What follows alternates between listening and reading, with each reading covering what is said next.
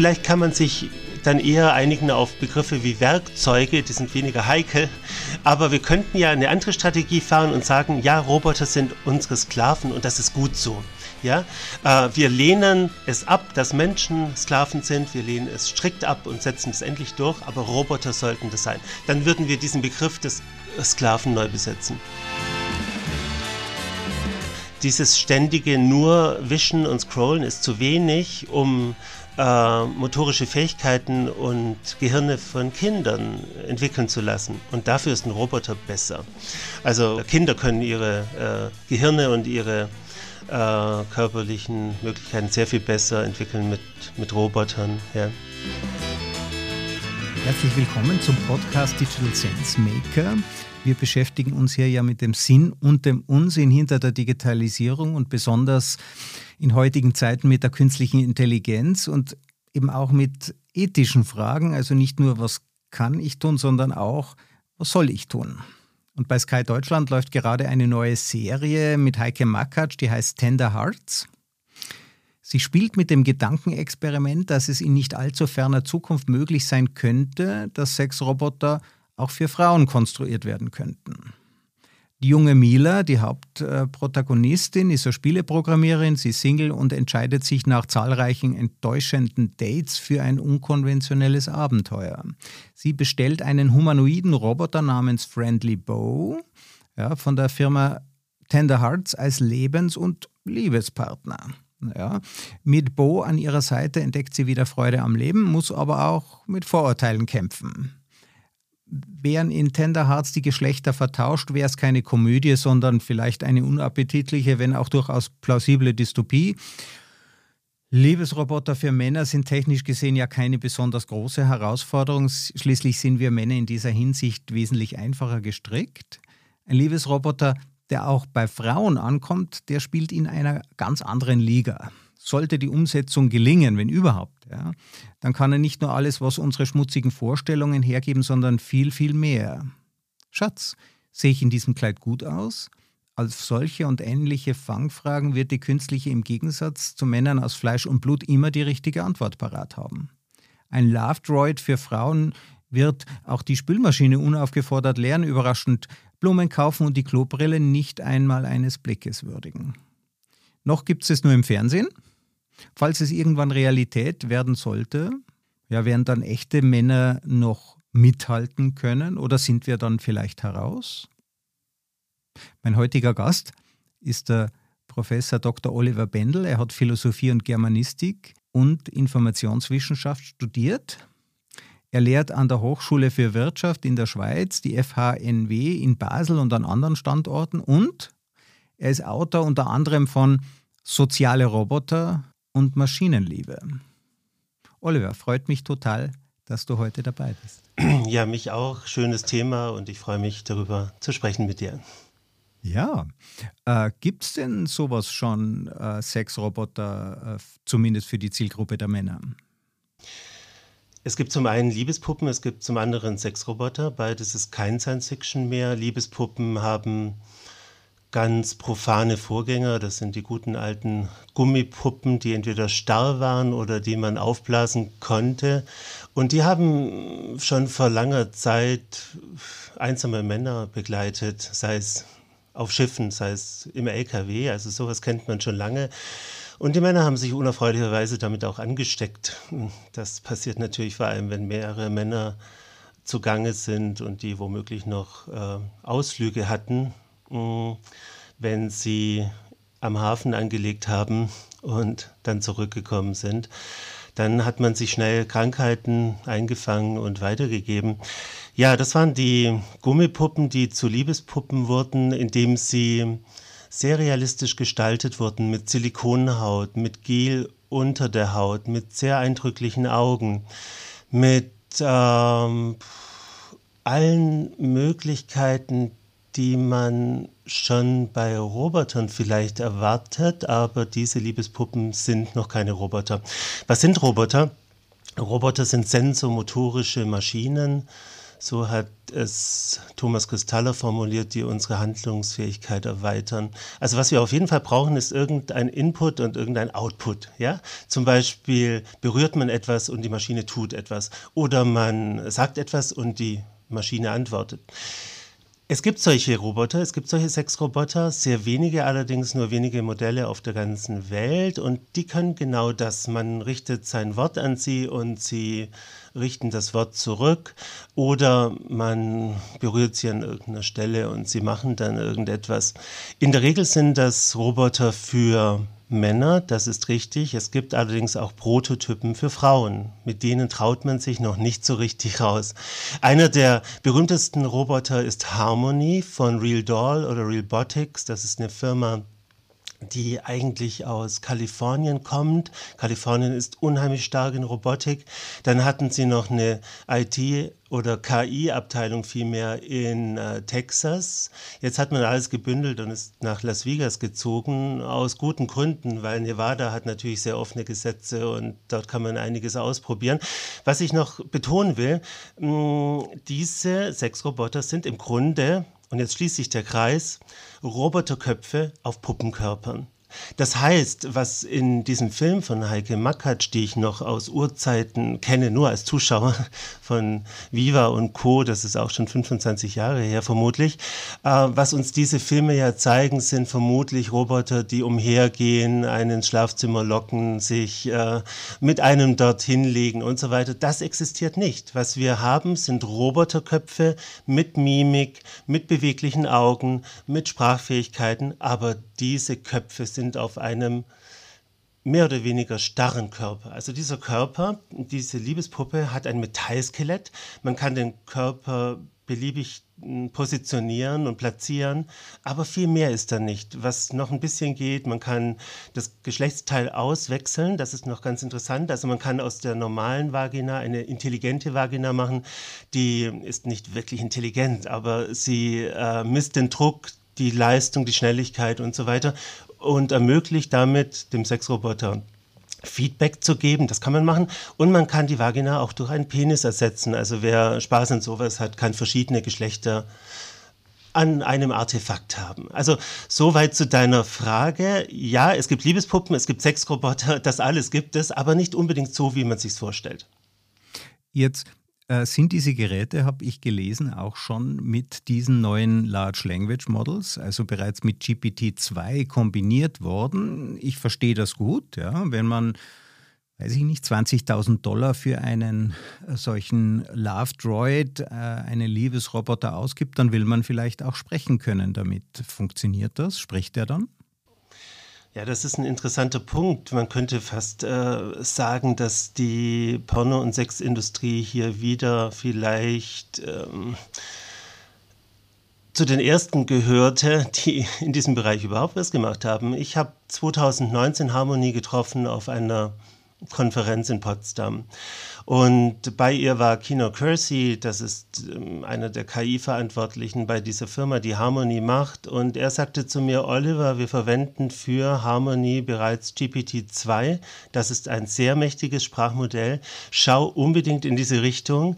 Da wird sich viel tun. Ich habe in diese Richtung geschaut, zum Glück schon 2019 und äh, war nicht ganz so überrascht. Äh, dass aus dieser Richtung etwas kam, was uns dann doch letzten Endes überwältigt hat. Das war 2019, mein Buch Maschinenliebe kam 2020 heraus und Kino Kersey beschreibt ähm, in Speaking with Harmony in diesem Beitrag, wie tatsächlich Gespräche stattfinden mit diesem Sexroboter mit Hilfe von Sprachmodellen. Das war damals GPT-2, dann kam GPT-3 und dann kam GPT-4. Und wie du richtig sagst, äh, wer in dieser Preis Klasse einkaufen geht, der will tatsächlich äh, gute und lange Gespräche führen. Warum will er das? Weil er eine Beziehung führen will. Ganz einfach. Also solchen Leuten genügt nicht der schnelle Sex mit der Puppe oder dem Roboter. Sie wollen eine Beziehung haben. Da kommen bei mir die ersten ethischen Fragen, weil es ist nur eine einseitige Beziehung. Die Puppe interessiert sich nicht für uns. Der Roboter hat keine Gefühle für uns. Da ist nichts. Das sind Nullen und Einsen. Und ähm, das ist ein bisschen schade. Am Ende des Tages. Und trotzdem Leute, die so tief in die Tasche greifen, die wollen genau das. Die wollen Gespräche, die wollen Beziehung. Und mit Sprachmodellen ist das wunderbar zu machen tatsächlich. Und meine Botschaft ist, ja, sowas wird schon seit Jahren gemacht und mit einigem Erfolg. Ganz konkret, Sie benutzen ein Derivat von GPT, das ist GPT-J. Und hier wird es nochmals spannend. Warum machen Sie das? Weil GPT 2, 3, 4, total prüde sind. Aus denen kann man nicht das herauslocken, was man aus Sexrobotern herauslocken will. Ja? Äh, das sind amerikanische Modelle, die sind mit den üblichen Restriktionen belegt. Äh, sie sind total langweilig und prüde, kann man sagen. Und das genügt den ähm, Herstellern natürlich nicht. Deshalb nehmen sie Sprachmodelle wie GPT und trainieren die mit äh, Dirty Talk im Grunde in die Richtung, die sie haben wollen. Also da werden verschriftlichte äh, und gesprochene Materialien genommen, die werden reingesteckt in die große Maschine, es wird trainiert und dann kommt etwas hm, dabei heraus, was durchgehen kann für die Sprache eines Sexroboters. Also diese Sprachmodelle werden also dann mit erotischer Literatur äh, trainiert und äh, ein Brüder-Sexroboter funktioniert natürlich eher nicht. Ähm, und jetzt gibt es ja auch äh, die Feedback-Möglichkeiten. Du hast von einer smarten Vagina gesprochen. Äh, was spricht denn der Roboter dann so? Ja, das ist ähm, die heikle Frage, was der spricht. Also er sollte vielleicht nicht zu offenes Feedback geben nach dem Motto, oh, ist das langweilig. Ja. Man kann ihn im Grunde alles sagen lassen und wenn Sprachmodelle dranhängen, dann wird es auch ein bisschen zufällig sein, was er sagt. Natürlich kann man hier reinprogrammieren und den Roboter bestimmte Dinge sagen lassen. Üblicherweise sind es Sätze wie boah, es gefällt mir gut, äh, wow, du bist kräftig und schnell und so weiter. Also was alle diese Roboter machen, sie geben positives Feedback. Das ist mir auch wichtig. Soziale Roboter sind so gemacht, dass sie in der Regel positives Feedback geben. Das ist auch ganz okay in den meisten Situationen, aber nicht in allen. Sagen wir mal, in der Situation ist es in der Regel okay. Es wäre nicht so erfreulich, wenn der Roboter sagen würde, total langweilig oder mach doch lieber was anderes und so weiter. Also das, das sieht man eigentlich nicht vor, wenn man äh, fest reinprogrammiert, schon gar nicht. Ja? Was das Sprachmodell sich dann ausdenkt, ist eine andere Sache. Ähm, und Jetzt, ja, bitte. Jetzt hast du gesagt, äh, es geht erstmal um das äh, schnelle Vergnügen. Mhm. Ja. Äh, andererseits wollen wir als Menschen Beziehungen haben. Diese mhm. Geräte, die haben keine Gefühle für uns, ja, keine echten Gefühle, die tun nur so. Unsere eigenen Gefühle sind aber echt. Was sagt denn das über uns? Mhm. Vielleicht noch zum einen kurz, äh, die Roboter zeigen oft positive Reaktionen. Äh, die können fehl am Platze sein, zum Beispiel bei einer Beerdigung oder bei sehr traurigen Anlässen. Ja, dann kippt das Ganze plötzlich und die Fröhlichkeit äh, des Roboters kann total fehl am Platze sein. Ja, die Emotionen auf beiden Seiten. Also soziale Roboter sind oft emotionale Roboter. Ein Beispiel ist Pepper. Pepper ist kein Sexroboter. Man darf sogar gar keinen Sex mit ihm haben. Das steht ausdrücklich in den äh, Benutzungsanleitungen. Das ist kein Witz. Das hat die Firma Softbank damals reingeschrieben. Niemand hat es verstanden, weil niemand will Sex mit Robotern wie Pepper haben. Aber egal. Äh, bei, bei, Pepper ist besonders, dass Pepper unsere Emotionen erkennt und dann selber wiederum Emotionen zeigt, die er natürlich nicht hat. Und so spiegelt äh, das äh, uns in gewisser Weise wieder und das Ganze schraubt sich hoch, könnte man sagen. Es ist eine Spirale der Emotionen, die hier entsteht. Ähm, wir zeigen Emotionen, Pepper versteht sie, Pepper zeigt Emotionen, wir verstehen die und wir reagieren darauf. Zu deiner Frage, äh, vielleicht wie und warum wir reagieren. Wir sind biologische Wesen und vieles von dem, was wir in diesem Kontext tun, lässt sich evolutionsbiologisch erklären. Wir möchten zum einen, wenn uns etwas begegnet, ob Lebewesen oder Artefakt, es sofort beurteilen können. Wir möchten zunächst mal die Emotionen dieses äh, Lebewesens, was es in der Regel ist, lesen können. Das ist lebenswichtig, denn wir müssen erkennen, ob das Ganze uns töten will oder ob es sich paaren will mit uns. Also diese Entscheidung müssen wir ganz, ganz schnell treffen. Deshalb sind wir unglaublich gute Emotionserkenner zunächst. Und umgekehrt müssen wir von unserer Seite dann Emotionen zeigen, um dieses Lebewesen, was uns begegnet ist, äh, was uns in die Falle gegangen ist, zu halten, zu betören, zu bezirzen und so weiter. Deshalb ist es unheimlich wichtig, dass wir auf dieses Lebewesen, das vielleicht Emotionen zeigt, die wir noch deuten müssen, selber sofort Emotionen zeigen. Äh, wir müssen uns das auch so vorstellen, vor 100.000 Jahren gab es einfach sehr wenige Menschen auf der Welt. Und äh, wenn wir schon Menschen begegnet sind, außerhalb unserer Gruppe vielleicht, dann wurde es sofort sehr schnell sehr spannend. Wir mussten beurteilen, ist dieser Mensch gut für uns, äh, kann er mir etwas bieten, kann ich ihm etwas bieten. Und deshalb ist das Lesen von Emotionen und das Zeigen von Emotionen sehr, sehr wichtig. Jetzt äh, die Krux an der Geschichte. Es ist eigentlich relativ egal, ähm, was das andere ist zunächst, äh, dafür, dass wir Emotionen zeigen. Wenn es Augen hat, wenn es Mund hat, springt unser evolutionsbiologischer Apparat sofort los. Das ist der Punkt. Also äh, wir neigen ja sogar dazu, in Wolken was reinzulesen. Wir sehen in Wolken irgendwelche Formen, Tiere, äh, Menschen. Wir, wir lesen was in Pflanzen hinein, in Bäume. Der Baum erscheint uns traurig oder irgendwelche äh, Äste scheinen uns Arme zu sein und so weiter. Wir interpretieren immer etwas hinein. Das nennt sich Anthropomorphisierung, was wir hier tun. Und ähm, Gleichzeitig äh, oder damit auch entsteht mh, hm, einfach das Problem, was ist dann wirklich etwas, was etwas tun kann, was uns nützen oder schaden kann und was ist es nicht. Hm, und dann müssen wir genauer hingucken natürlich und wenn wir erkennen, es sind Lebewesen, dann müssen wir genauer äh, das Ganze betrachten, ist es ein Tier, ist es ein Mensch? Und ähm, dann, dann justieren wir sozusagen fein und schauen uns die Feinheiten an, das Lächeln an. Und ähm, es ist sehr interessant, dass das Lächeln so komplex ist, dass es von Robotern praktisch kaum nachgemacht werden kann. Äh, das führt dann auch zu dem bekannten Uncanny Valley-Effekt. Solche Roboter, die versuchen zu lächeln, erscheinen uns unheimlich. Und ich will insgesamt sagen, das ergibt alles großen Sinn, evolutionsbiologisch betrachtet. Also wir sind emotionale Wesen, die äh, Emotionen des Gegenübers sofort verstehen müssen, weil sie lebensgefährlich sein können oder lebensbeglückend sein können. Und wir müssen sofort mit unseren Emotionen darauf antworten, um dieses etwas zu halten. Ja, ich möchte mich damit paaren vielleicht, es soll mir nicht entwischen und ich möchte damit viel Nachwuchs haben und die Welt damit beglücken oder selber Glück und Befriedigung erhalten. Aber das, das ist eine Falle für uns Menschen, weil wir reagieren erstmal auf alles. Alles, was irgendwie Augen oder Mund hat, wir fallen drauf rein.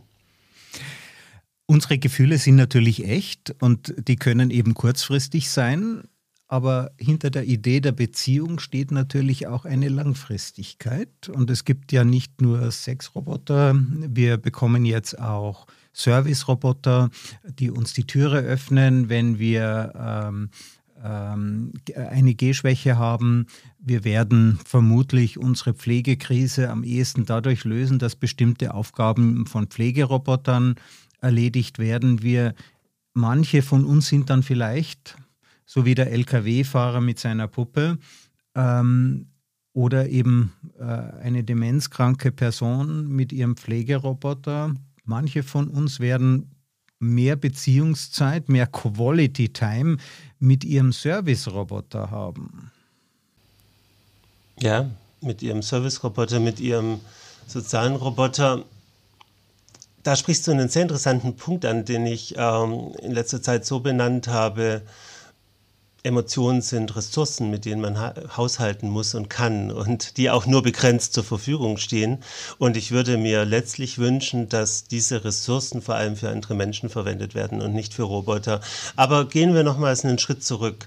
Ähm, du hast vollkommen recht, es verbreiten sich Roboter in allen möglichen Bereichen, Service-Roboter, zum Beispiel Transportroboter, Sicherheitsroboter oder Reinigungsroboter. In diesen Bereichen rechnet sich das Ganze. So kann man heute schon sagen. Das sind Bereiche, wo man Roboter autonom laufen lassen kann oder rollen lassen kann, was die Regel ist. Und das Ganze ist wirtschaftlich betrachtet äh, sinnvoll. So, dann hast du Bereiche angesprochen wie Therapie und Pflege. Wir haben berühmte Therapieroboter wie Paro. Wir haben auch die ersten Pflegeroboter der Bereich der Pflegeroboter ist noch etwas harziger als der der Therapieroboter. Es werden viele Therapieroboter weltweit mit Erfolg eingesetzt.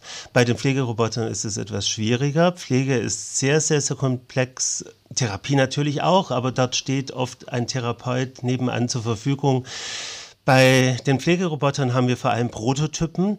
Mm, mir ist einer sehr vertraut, das ist im Grunde ein Cobot, ein Roboterarm auf einer mobilen Plattform und ich finde den sehr geschickt gemacht, weil er eben nicht nur wie viele soziale Roboter kommunizieren kann, informieren kann, unterhalten kann, sondern er kann wirklich physisch etwas manipulieren. Also er rollt umher, hebt etwas auf, bringt es den Leuten, äh, macht ihnen eine Flasche auf, klopft an der Tür, macht die Tür auf, sammelt Patienten ein zu Terminen und macht mit ihnen bestimmte Übungen. Von solchen solchen Pflegerobotern halte ich sehr viel. Die gibt es. Sie liegen vor allem im Moment als Prototypen oder als Kleinserien schon vor. So, äh, jetzt würde ich behaupten, im Moment, wenn solche Pflegeroboter eingesetzt werden, ist immer noch ein Mensch dabei, in diesem Falle die Pflegekraft. Das heißt, die Emotionen gehen äh, in zwei Richtungen. Das ist ein optimaler Fall. Dann arbeiten Pflegeroboter und Pflegekraft im Tandem oder im Team. Und dann ist die Gefahr, die du geschildert hast, ähm, dass die Ressourcen verschleudert werden, noch nicht so gegeben. Zumindest hatte ich dich so gelesen. Die Gefahr wird real sein, wenn es sich herausstellt, das Ganze ist auch wirtschaftlich sehr angenehm und wir lassen die Pflegekraft durch äh, wegfallen in bestimmten Situationen. Dann wird es schwierig. Dann stehen sich Patient und Roboter gegenüber und die Emotionen, darum geht es dir ja im Moment, die Emotionen des Patienten gehen nur in eine Richtung, nämlich auf den Roboter. Und das ist ein Problem. Der Roboter simuliert Emotionen, er hat keine, er kann welche zeigen, äh, er hat keine, er empfindet nicht wirklich was für den Patienten. Das wird meines Erachtens auch nie passieren. Wir werden uns sicher noch über die Zukunft unterhalten. Äh, ich glaube nicht an das Bewusstsein von Robotern. Ich glaube nicht ähm, an Empfindungs- und Leidensfähigkeit von Robotern. Das heißt, wir haben hier in diesem Pflegesetting, was wir jetzt äh, uns vor Augen gerufen haben, eine schwierige Situation. Wir haben den Patienten, der emotionsbedürftig ist, der liebesbedürftig ist, der selber lieben will und wir haben auf der anderen Seite so etwas wie einen Stein. Viel mehr ist da nicht. Auch wenn dieser Stein redet und lustige Sachen macht, mehr ist da nicht. Und das ist mir wirklich sehr wichtig. Da ist nicht mehr, als äh, wäre, wenn dort ein Stein liegen würde. Und das hat was Trauriges. Das heißt, wir haben dann Menschen, die mit diesen Steinen reden, aber äh, nicht wirklich etwas ja. zurückbekommen in emotionaler Hinsicht. Äh, wie gesagt, es wird gespielt, es wird simuliert, aber äh, es ist wie eine Theateraufführung, so könnte man vielleicht auch sagen.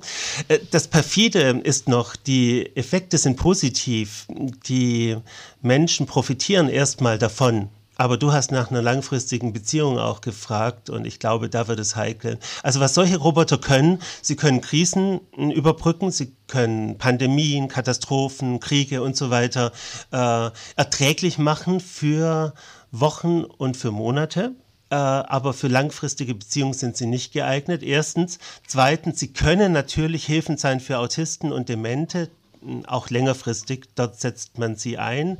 Dort sind die positiven Effekte auch belegt und trotzdem hat das für mich was Trauriges. Das ist jetzt eine paradoxe Situation für mich. Ich weiß um die positiven Effekte von Paro. Das ist ein Roboter, der einer Babysattelrobbe nachempfunden ist. Er tut den Dementen gut und ich selber will ihn nicht haben. Das hört sich komisch an, oder? Ich weiß, das Ding tut gut, aber ich will es nicht haben. Und meine Studierenden sagen immer, Herr Bendel, wie können Sie nur? Äh, das ist doch das Beste, was Ihnen dann passieren kann. Und ich, ich habe dieses Bild von mir im Kopf. Äh, der alte Bendel sitzt da, äh, sabbert vor Glück und hat Paro im Arm und ich will das ja. nicht. Das ist ein Kuscheltier, ja, so eine weiße Robbe, genau. so süß wie nur irgendwie, mit den kullerndsten Augen Total. wie nur irgendwie vorstellbar und die schnurrt dann auch, wenn man sie streichelt und Menschen macht sie glücklich. Das ist das Dilemma. So ist das. Ich selber ja. äh, wünsche mir, wenn ich alt bin, einen Pflegeroboter, der mhm. mich mhm. äh, herumträgt, ja, der ja, mit mir um Mitternacht auf Klo, aufs Klo geht, ja, weil ich, ich möchte ja, dass meine Pflegekraft ihren Rücken schont, dass sie Zeit hat, mich mit mir zu sprechen und auch mich zu berühren. Ja, wir brauchen ja, äh, Beziehung spielt sich auf verschiedenen Ebenen ab und meine Frau ist Ärztin und die sagt, äh, äh, wenn du mal alt bist, Christoph, kriegst du einen elektrischen Rollstuhl und ich habe die Fernbedienung. Ja, ich meine, äh, die, ähm, also ich möchte die technische Unterstützung, aber damit eben meine Pflegekraft, damit die Menschen um mich herum entlastet werden, damit ich auch möglichst lange noch zu Hause äh, äh, gepflegt werden kann, ohne ja. dass ich mir Sorgen darüber machen muss, dass ich den anderen auf die Nerven gehe. Ich stelle mir diesen Pflegeroboter auch als Exoskelett vor. Ich trage den am Körper, das ist meine Fantasie. Der hat auch kein Gesicht, ja. Mhm. der spricht aber im Sinne von Kommandos und mit dem kann ich auch noch mal ins Kino gehen, selbst wenn mich meine Kräfte verlassen.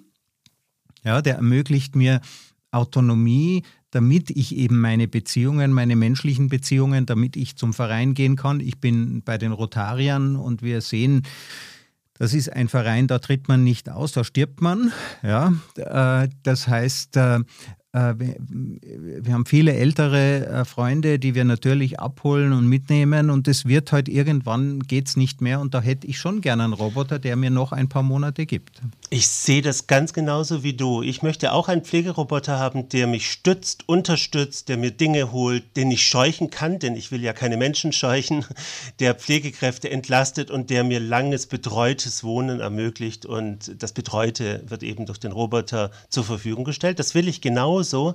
Und was ich nicht will, ich will nicht ruhig gestellt werden. Und in diese Richtung gehen andere Roboter, mit denen ich dann kuscheln soll oder mit denen ich äh, für eine Stunde äh, ruhig da sitzen soll. Solche Roboter möchte ich nicht. Aber die Assistenz, die Unterstützung, die Förderung der persönlichen Autonomie, wie ich das gerne nenne, das möchte ich absolut. Und jeder Mensch möchte so lange wie möglich zu Hause wohnen. Das mit dem Exoskelett ist noch sehr interessant. Es gibt ja passive und aktive. Ähm, wir haben den Einsatz in der Industrie im Moment und im Militär. Und das sind sehr interessante Konstrukte und Konstruktionen und passive Exoskelette sind tatsächlich auch Roboter oder können Roboter sein. Äh, sie verleihen dann Superkräfte, das ist heute alles schon möglich. Ich kann zum Beispiel Lasten tragen bis zu oder heben bis zu 16 Kilo mehr, als ich normalerweise tun könnte. Es ist nicht zu viel, also man darf sich nicht vorstellen, dass ich plötzlich 100 Kilo mehr stemmen kann, aber so 14, 15, 16 Kilo mehr bekomme ich hin.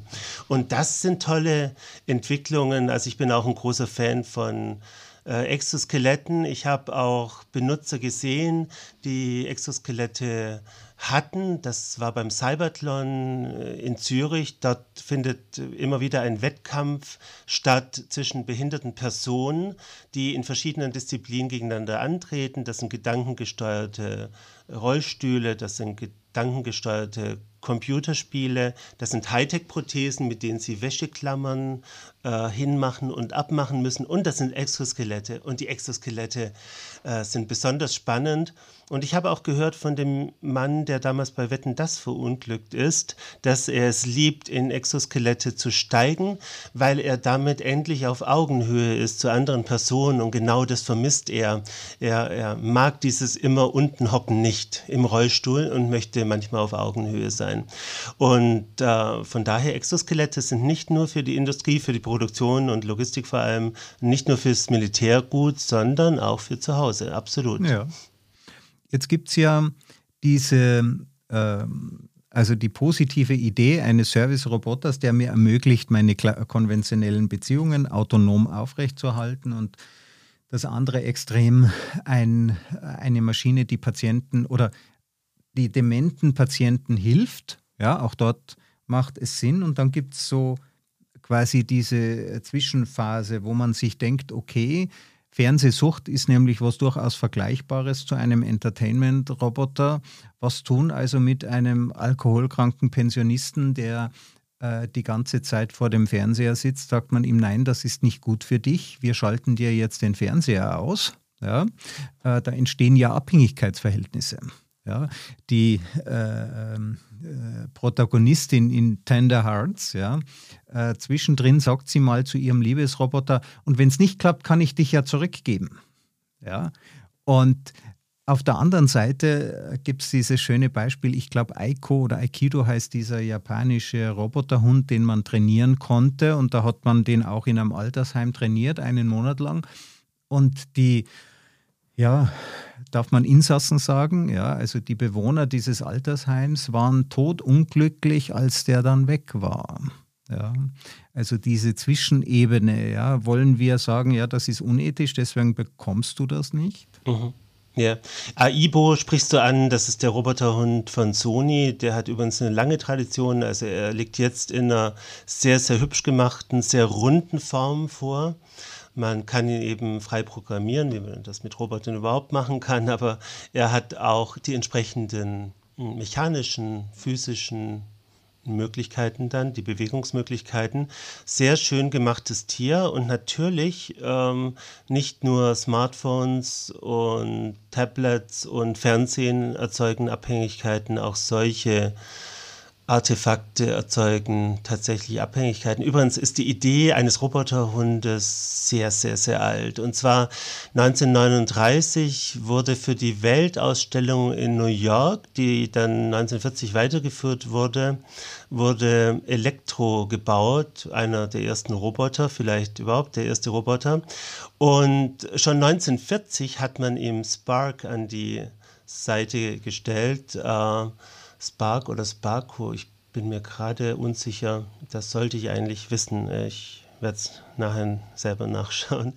Äh, auf jeden Fall war das ein kleiner Roboterhund, der mh, mm, dem heutigen Aibo sehr, sehr ähnlich gesehen hat. Und man hat früh die Meinung vertreten, dass ein humanoider Roboter unbedingt auch einen kleinen Roboterhund braucht. Das finde ich ganz interessant. Äh, vielleicht können auch humanoide Roboter abhängig werden von kleinen hm, Roboterhunden. Keine Ahnung. Ja, ähm, ist das unethisch, diese Roboter in Altenheime zu geben, Abhängigkeiten zu erzeugen und sie dann wieder wegzunehmen.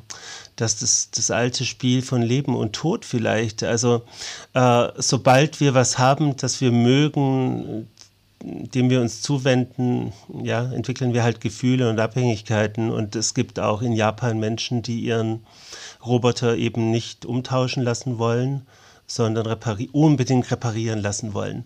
Und das bedeutet, die Verbindung, die Beziehung, die entsteht, ist so stark wie zu Haustieren. Ich möchte ja auch nicht, wenn meine Katze krank ist, dass der Arzt sagt, ja, dann tauschen wir sie doch um, ist doch kein Problem. Nein, ich will sie repariert haben. Also ich will, dass ihr Gesundheitszustand wiederhergestellt wird. Ich, ich denke, das ist ein Problem, aber das hat äh, irgendwie mit den Grundfragen des Lebens zu tun. Also man bringt ja Freude zu den Leuten, indem man diesen Roboter reinbringt. Ich finde das an sich nicht problematisch problematisch. Ich habe davon gesprochen, ich möchte nicht mit diesem Paro da sitzen und, und damit ähm, äh, hinters Licht geführt werden. Aber wenn, wenn in eine noch verständige Gemeinschaft von alten äh, Roboterhunde hineingeführt werden und die Freude verursachen und dann Traurigkeit entsteht, wenn sie weg sind. Ja, das ist das Spiel des Lebens, würde ich sagen. Deshalb finde ich, muss man das nicht unbedingt ablehnen. Vielleicht noch ein interessanter Punkt. Ich glaube, es ist sogar besser, darüber wird gerade diskutiert, vier, fünfjährige, sechsjährige Kinder mit Robotern zu beglücken als mit Smartphones und mit Tablets, weil diese Roboter sind mh, hm, dreidimensionale Objekte, Artefakte im Raum. Ähm, man kann mit ihnen interagieren, kommunizieren, man kann sie beobachten im Raum. Es ist nicht nur die Fläche, die man wischt, ja, ähm, ich finde, Manfred Spitzer übertreibt maßlos in dieser Beziehung, äh, auch mit seinem Buch Digitale Demenz. Äh, worin er recht hat, dieses ständige nur Wischen und Scrollen ist zu wenig, um äh, motorische Fähigkeiten und Gehirne von Kindern entwickeln zu lassen. Und dafür ist ein Roboter besser. Also Roboter können ihr Gehirn und ihre Bewegung mit Roboter, äh, Kinder können ihre äh, Gehirne und ihre äh, körperlichen Möglichkeiten sehr viel besser entwickeln mit, mit Robotern. Ja. Also Verständnis, das Wörtchen begreifen kommt ja daher, dass wir die Dinge anfassen müssen, dass die Ganz mit genau. uns auch physikalisch interagieren. Ja, ja also ihn, absolut. So lernen wir ja auch die Gesetze der Welt langsam kennen, indem wir Dinge fallen lassen und indem wir eben den Widerstand auch eines Roboters spüren beispielsweise.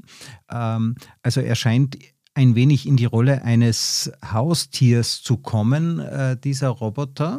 Ja, ähm, jetzt Haustiere dürfen wir nicht quälen. Es gibt so interessante Videos, ja, wo äh, Roboter gestoßen werden von Männern mit äh, Eishockey-Sticks. Ja, und man fühlt eigentlich schon fast, nicht fast, man fühlt Mitleid mit denen. Ja.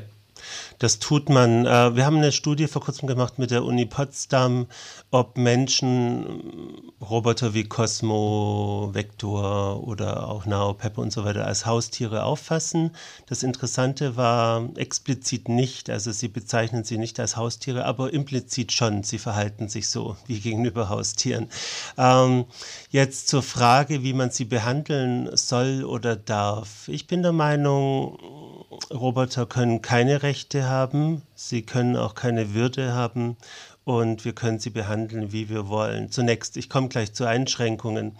Ähm, Roboter sind Dinge, daran möchte ich immer wieder festhalten. Es sind Dinge wie Steine. Mit Steinen dürfen wir alles tun. Wir dürfen sie kaputt schlagen, wir dürfen sie aus dem Fenster werfen. Das dürfen wir mit Robotern auch machen. Jetzt gibt es verschiedene Argumente dafür, dass wir das doch nicht tun. Die beziehen sich aber nicht auf den Roboter als moralisches Objekt, sondern zum Beispiel auf Menschen als moralische Objekte. Was bedeutet das?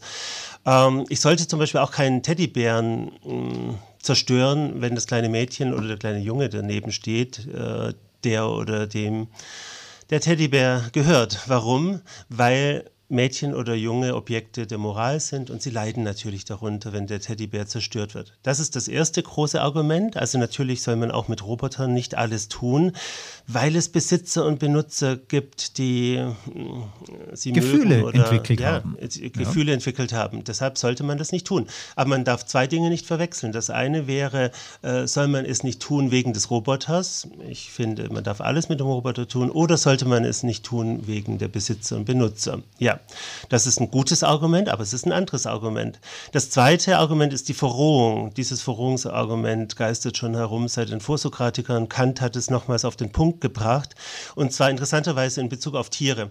Also Kant hat gesagt, wie schon einige vor ihm, man soll Tiere nicht quälen und verletzen ohne Grund, weil wir dann verrohen und selber dann verroht sind und uns entsprechend auch verhalten gegenüber anderen Menschen. Ähm, die Tiere waren ihm total egal, also fast so egal, wie sie Descartes waren, äh, der äh, Tiere nur als Maschinen aufgefasst hat. Und das Argument, das Sie gebracht haben, war wieder ein gutes, tolles Argument, Argument der Verrohung, aber auch das betrifft den Roboter selber nicht. Ja? Äh, ich würde Rechte und Würde, würde ich immer an Empfindungs- und Leidensfähigkeit knüpfen zunächst. Es wird ein bisschen schwieriger, wenn wir von Pflanzen sprechen. Wir haben in der Schweiz seit einiger Zeit ein hochinteressantes Gesetz. In der Bundesverfassung steht, dass auch Pflanzen Würde haben. Und das kennt man praktisch äh, von nirgendwoher dass man so etwas festschreibt, hinschreibt ähm, ins Gesetzbuch. Und ich finde das einen ganz erstaunlichen Punkt. Jetzt kann man fragen, können Pflanzen empfinden oder leiden? Sie können vielleicht empfinden, leiden können sie wohl nicht. Aber hier kommt was anderes noch ins Spiel. Es ist vielleicht das Leben an sich, es ist das Altern. Und wir haben alle großen Respekt vor Bäumen, die 5000 Jahre alt sind. Wir schützen sie, wir machen einen Zaun drumherum.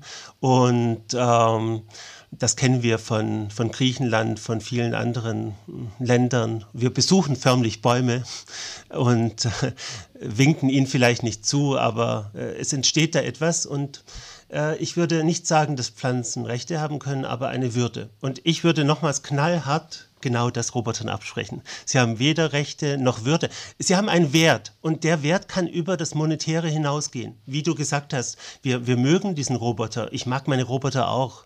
Äh, ich habe einen ganzen Stall von Robotern und wehe, man tut ihnen. Äh, du gehst sie auch manchmal besuchen. Ja, ja, ich, mehr als dass sie mich besuchen, dazu fehlen ihnen ein bisschen die Fähigkeiten. Ja, ich wecke sie manchmal auf sozusagen und freue mich dann sehr, wenn Cosmo wieder aktiv ist oder Alpha Mini, ein sehr besonderer Roboter, der zwei äh, separate Displays hat. Dahin geht der Trend überhaupt bei sozialen Robotern. Soziale Roboter sind ja Roboter, ähm, die man für den Umgang mit Menschen und Tieren geschaffen hat und man ist immer geschickter in der Gestaltung. Pepper und Now haben keine eigentliche Mimik, die haben beleuchtete Augen, aber nicht mehr und man baut inzwischen viel mehr Roboter, die Displays haben als Gesichter oder Augen als Displays und das sieht super aus. Jetzt nochmal die Frage nach dem Recht. Es gibt Menschen, Google hat, ähm, es gibt einen Entwickler, den hat Google letztes Jahr gefeuert. Ja, der hat gesagt, ähm, Lambda, das dortige Sprachmodell, das hat ein Bewusstsein, wir dürfen es nicht mehr abschalten. Jetzt würde es mich wundern, wenn er recht hat. Nein, ja. er hat nicht recht. Äh, ja. Ähm, und die Frage, werden wir das jemals erreichen? Ist das im Rahmen physikalischer Möglichkeiten? Auch das ist rein spekulativ. Interessant finde ich die Frage, es scheint mir aus einer Solidarität, wir entwickeln ja Solidarität mit unseren Geräten, deshalb wollen wir auch unser Auto repariert zurück, bevor wir es äh, äh, verschrotten, aber irgendwann trennt man sich halt doch von dem Auto. Und auch bei der Katze ist es natürlich so, irgendwann ist es besser, wenn man ihr die Möglichkeit gibt, eben äh, äh, von ihrer Krankheit, von ihrem Leiden Abschied zu nehmen äh, und sie auch dort unterstützt. Ähm, und men selbst Menschen billigen wir dieses Recht zu, ihrem Leben auch selber ein Ende zu setzen. Aber diese Solidarität, diese Loyalität, kommt das von woanders? Kommt das aus der Idee, dass wir eben allen möglichen Dingen loyal sein müssten, die eben unterdrückt werden können und dass wir auch bei Dingen, äh, dass, dass die Vermeidung der Unterdrückung bei Steinen, ja, wenn wir Steinen gegenüber loyal sind, dass das eigentlich eine Metapher dafür ist, dass wir Menschen nicht unterdrücken wollen. Also dass hier sozusagen eine fehlgeleitete Solidarität zu dieser Idee von Roboter ähm, Rechten führen könnte. Ja, das ist ein schöner Gedanke. Ich würde das auch so sehen. Ich würde auch das Wort fehlgeleitet unterstützen. Denn also, dass wir zu den Dingen Verhältnisse haben, dass wir mit ihnen reden, dass wir ihnen Namen geben, ist zunächst mal gut erklärbar und auch äh, überhaupt nicht schlimm. Ich spreche auch mit meinem Auto und ich schimpfe es auch, wenn es mal wieder falsch gefahren ist und so weiter. Äh, das ist ja auch ein Spiel. Äh, wichtig ist, dass ich mir dann im Klaren bin, dass es ein Spiel ist und dass ich aus dem Spiel heraustreten kann. Äh, genauso mit der Loyalität. Es ist vollkommen in Ordnung äh, zu sagen, ah, der Roboter, der hat mir jetzt so lange gedient oder war mir treu. Ich, ich möchte ihn nicht einfach rausstellen, gratis zum Mitnehmen, wie es in der Schweiz heißt. Da stellt man immer alles raus und äh, macht ein Schild hin, gratis zum Mitnehmen. So vermeidet man Müllgebühren, sage ich mal ganz böse. Manchmal sind auch tolle Sachen dabei. Ähm, ähm, ja, äh, das versteht man alles und trotzdem möchte ich von erwachsenen Menschen verlangen, dass sie auch aus diesem Spiel heraustreten und diese Loyalität äh, auch anzweifeln und am Schluss zu einem vernünftigen Schluss kommen, sagen wir, ich fände es dann schon versponnen, wenn man 30 Roboter in seinem Leben hatte und müsste dafür jetzt sich verkleinern im Wohnbereich, weil man den Friedhof einrichten musste. Also das würde zu weit gehen. Also wir müssen uns dann fragen, wo können wir uns lösen aus dieser Vorstellung? Äh, ist die Loyalität wirklich äh, notwendig oder ist mal gut und wir können dann doch äh, Abstand nehmen. Das mit der Katze, ja, absolut. Man muss der Katze ein gutes äh, Leben ermöglichen, den Vögeln übrigens auch. Deshalb bin ich da zwiegespalten. Ähm, und ähm, man schläfert natürlich Tiere ein. Aus Western ist das vielfach bekannt. Wenn sie leiden, dann bekommt das Pferd den Gnadenschutz. Das muss man tun. Mir ist total wichtig, äh, klarzumachen, dass ein tiefer Graben ist zwischen Dingen und Lebewesen. Und ähm, diese Loyalität zu Lebewesen, die wir dann übertragen auf Dinge, ist für mich doch etwas anderes und was, was mehr gerechtfertigt ist. Und ähm, von daher, ich finde, mit Dingen darf man tun, was man will.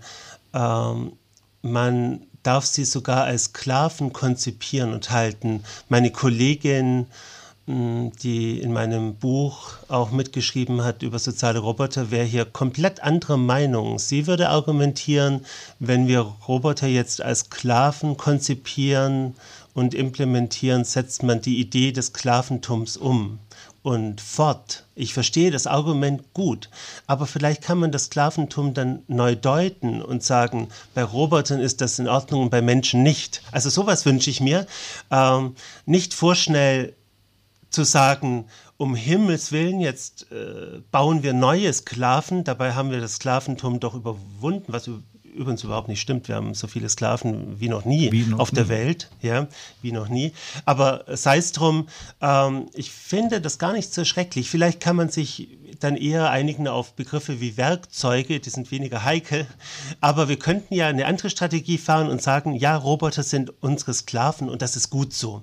Ja, äh, wir lehnen es ab, dass Menschen Sklaven sind. Wir lehnen es strikt ab und setzen es endlich durch. Aber Roboter sollten das sein. Dann würden wir diesen Begriff des Sklaven neu besetzen. Ja. Also für mich, was jetzt kommt, ist eine Renaissance 2.0.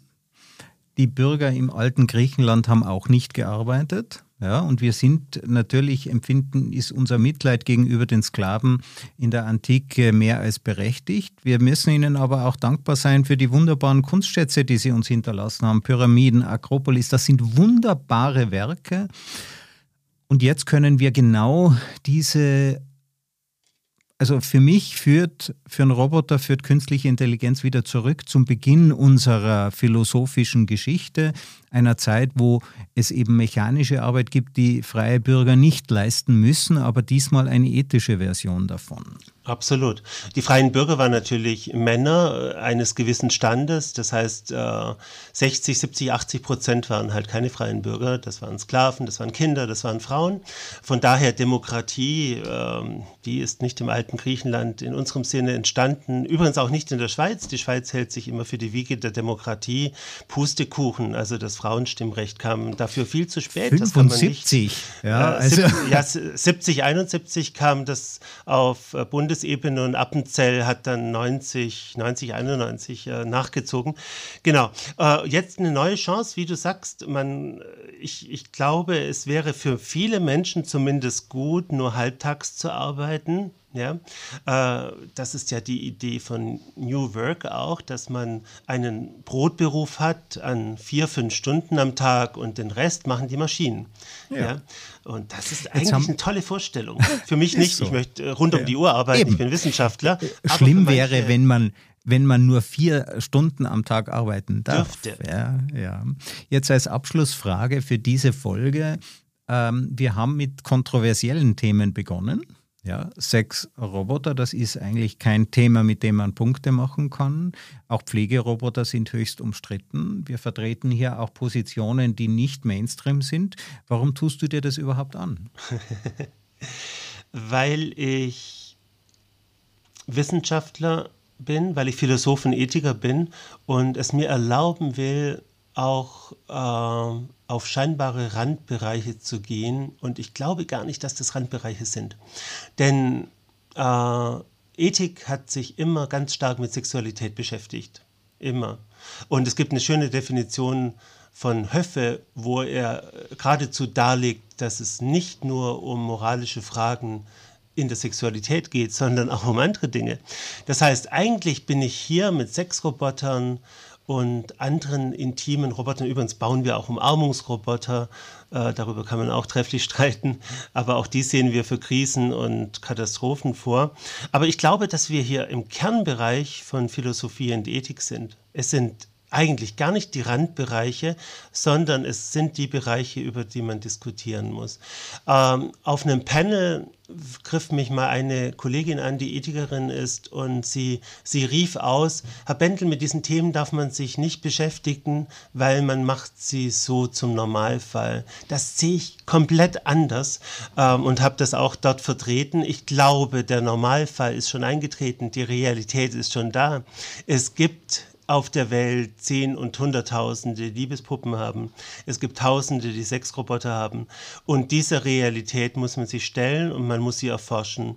Äh, was ich mir wünsche, dass man sie mehr empirisch erforscht und wir versuchen das auch in unserem Buch Maschinenliebe, finden sich zwei Beiträge. Einer ähm, ein Interview mit der Bordollbetreiberin in Dortmund und ein Interview mit einer Sexarbeiterin.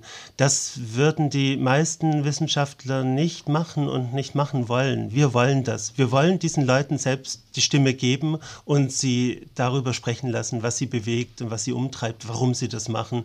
Und meine wunderbare Kollegin Leonie Leonie Weber ist losgezogen, mit Schokolade ausgestattet, ist zu diesem Bordell gegangen, hat die Bordellbetreiberin äh, gnädig gestimmt und hatte mit ihr ein tolles Gespräch. Ja? Also sowas wollen wir machen und ich plädiere auch für mehr empirische Forschung und da fehlen mir manchmal die Möglichkeiten als Ethiker und als Philosoph.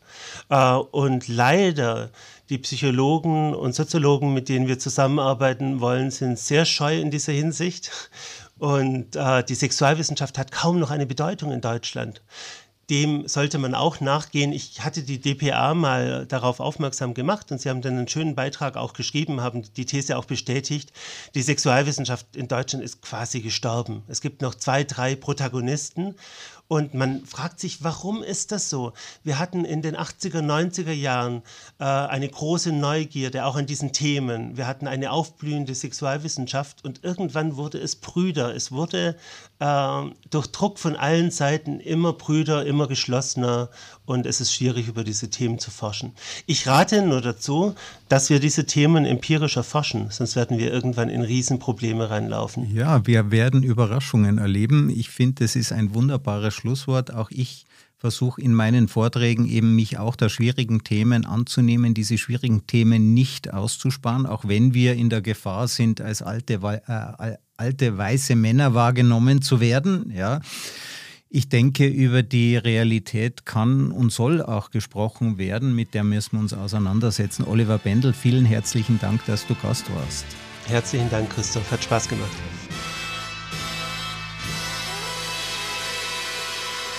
Diese Folge wurde präsentiert von Auf Wellenlänge www.aufwellenlänge.de